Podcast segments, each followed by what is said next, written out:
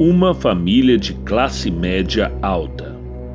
Pai, mãe, um filho de sete anos. É a noite do dia em que o filho fez sete anos. A mãe recolhe os detritos da festa. O pai ajuda o filho a guardar os presentes que ganhou dos amigos. Nota que o filho está quieto e sério, mas pensa: é o cansaço.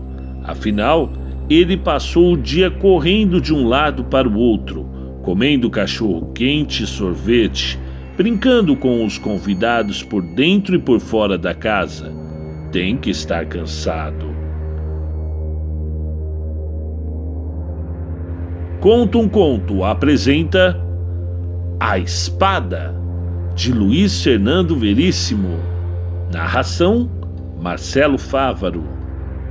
Quanto presente, hein, filho? É. E essa espada, mas que beleza! Essa eu não tinha visto. Pai. E como pesa! Parece uma espada de verdade. E é de metal mesmo. Quem foi que te deu? Era sobre isso que eu queria falar com você. O pai estranha a seriedade do filho. Nunca ouviu assim. Nunca viu nenhum garoto de sete anos assim, solene assim, coisa estranha. O filho tira a espada da mão do pai e diz: Pai, eu sou o Thunder Boy. Thunder o quê? O garoto trovão. Muito bem, meu filho. Agora vamos para a cama.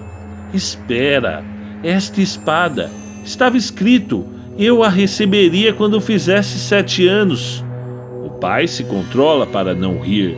Pelo menos a leitura de história em quadrinhos está ajudando a gramática do guri. Eu a receberia. o guri continua. Hoje ela veio. É um sinal. Devo assumir o meu destino. A espada passa a um novo Thunderboy a cada geração.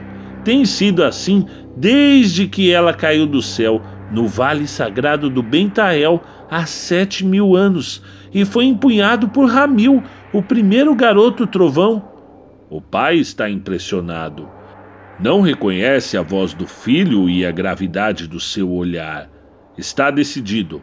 Vai cortar as histórias em quadrinhos por uns tempos. Certo, filho. Agora vamos.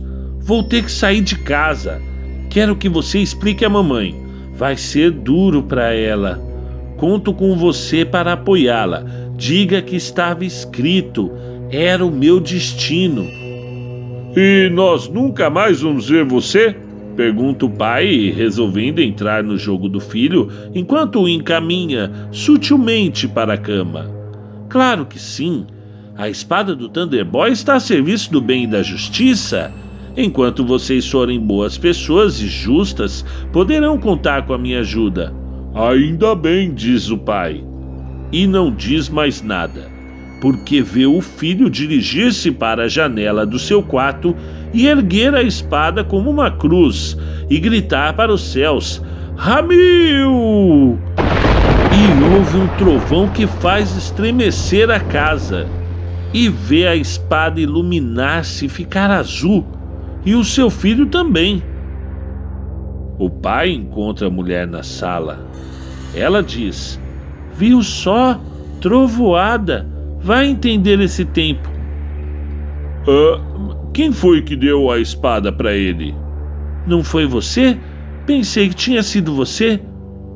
É, tenho uma coisa para te contar. O quê? Senta primeiro.